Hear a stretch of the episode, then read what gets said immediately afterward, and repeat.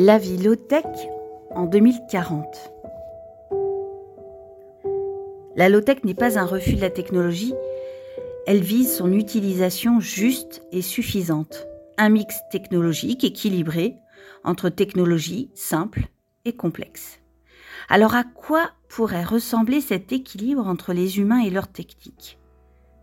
Entre 2020 et 2040, les prises de parole se sont multipliées mettant en débat les arbitrages qu'il était utile et nécessaire de faire. En 2040, la convivialité, l'humilité, l'effort, l'adaptabilité et un rapport au monde plus concret sont devenus le nouvel idéal de vie.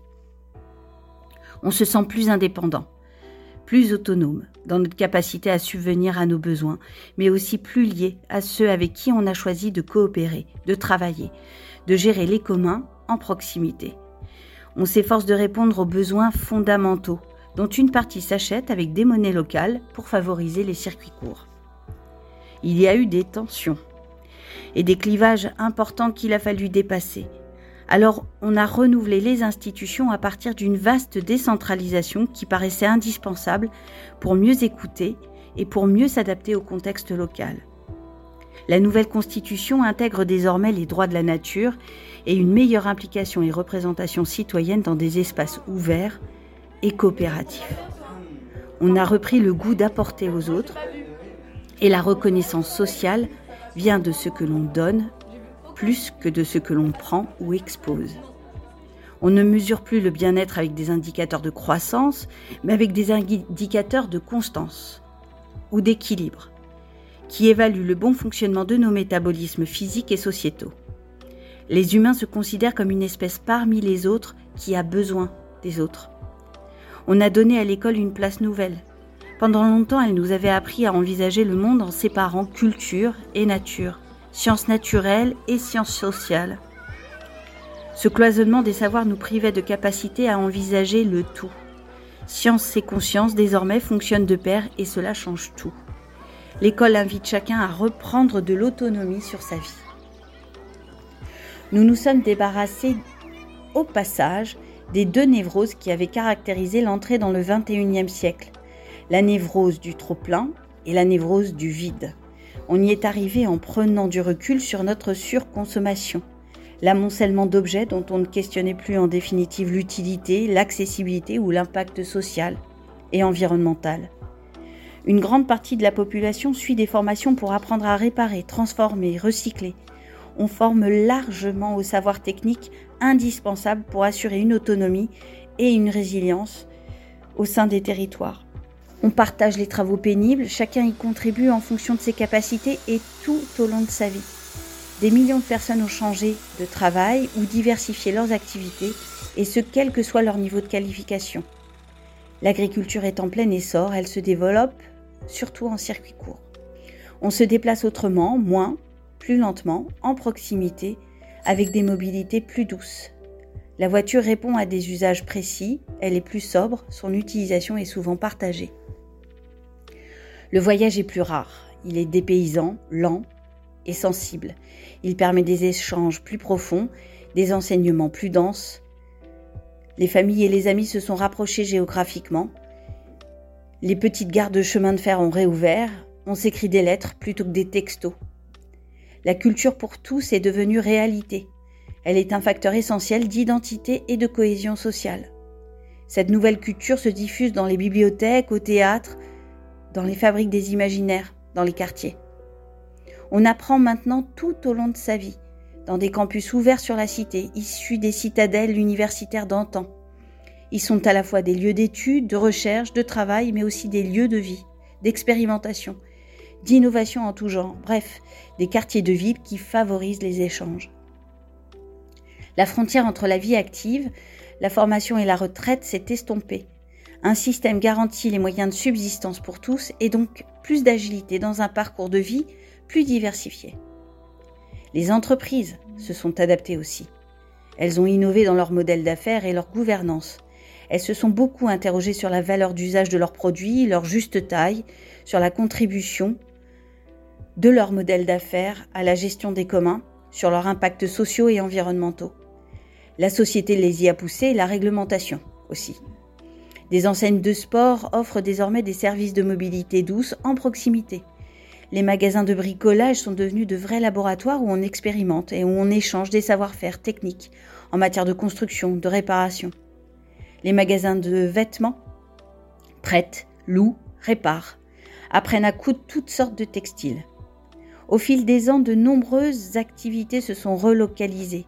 Les chaînes de valeur et les outils de production se sont simplifiés, toujours en cherchant la bonne échelle, du très local à l'international, quand c'est nécessaire. Certains objets complexes et utiles sont encore construits par des réseaux de moyennes et grandes entreprises au niveau mondial. Mais d'autres objets plus simples sont produits dans des petites entreprises, des usines locales, des ateliers. L'artisanat est en plein essor et les sphères marchandes et non marchandes cohabitent. Troc, dons, aide aux travaux, échange de services et de compétences, le nombre de coopératives a explosé. Si la recherche de la simplicité et de la réparabilité a favorisé les process low-tech, les nouveaux arbitrages n'ont pas abouti à abandonner les objets high-tech. Ils ont été recentrés sur des usages véritablement utiles et on les regarde au contraire avec bienveillance. Ils sont là pour rapprocher, pour émanciper des tâches difficiles. Ils font l'objet, comme les autres, d'une éco-conception exigeante. Les territoires sont des bassins de vie plus réduits, au rythme apaisé, avec des identités locales, des lieux de rencontre, de diversité culturelle, des liens de production et de consommation plus sobres et plus concrets. C'est là qu'on évalue périodiquement les risques et les vulnérabilités associés, avec l'ensemble des parties prenantes, société civile, État, entreprises, recherche, assurance. C'est là aussi qu'on mesure les ressources disponibles et les incidences de nos actions. On y expérimente hors des cadres établis, avec de véritables marges de manœuvre pour l'expérimentation. L'État joue un rôle de stratège. Il utilise son pouvoir réglementaire normatif. Il a par exemple interdit les produits dont le niveau de pollution était incompatible avec ce que l'environnement pouvait encaisser. Il a inversé la logique fiscale en augmentant la taxation des objets neufs ou produits à l'autre bout du monde et en allégeant celle du travail, encourageant ainsi à réparer plutôt qu'à remplacer et favorisant l'intensité en emploi dans les processus de production.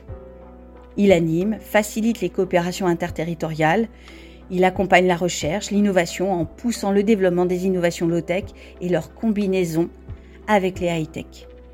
Les innovations sont partout, dans le droit, la politique, l'organisation, les modèles d'affaires, les technologies simples et accessibles, la pédagogie, le rapport à la nature. Ce chemin a permis de nous encapaciter. Il a permis de relocaliser des activités essentielles à notre résilience, de créer des emplois, de retisser des liens entre les producteurs et les consommateurs et les territoires. Il a permis de développer des liens de coopération forts. On est devenu une société apprenante, innovante et confiante dans l'intelligence collective.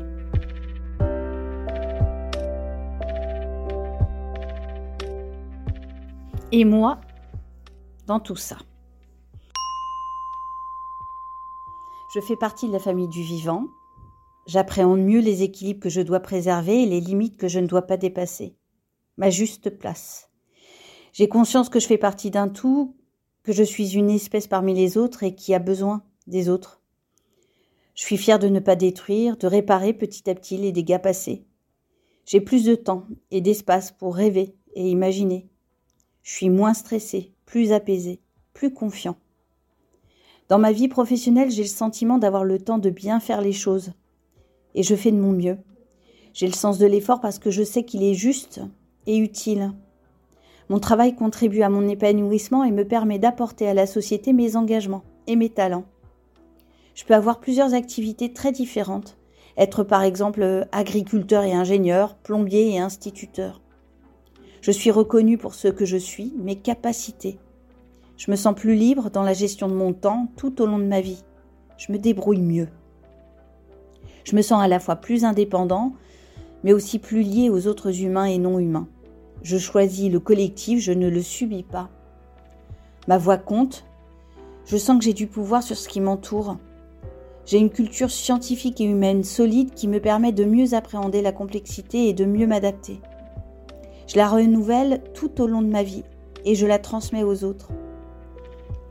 J'expérimente sans avoir peur d'échouer.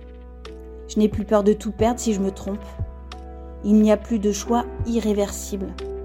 Je ne me définis plus comme un intellectuel ou un manuel.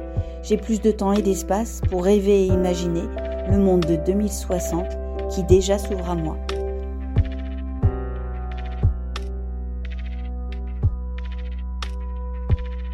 Retrouvez ce récit et des études complémentaires sur le site de l'Institut Paris Région. www.institutparisregion.fr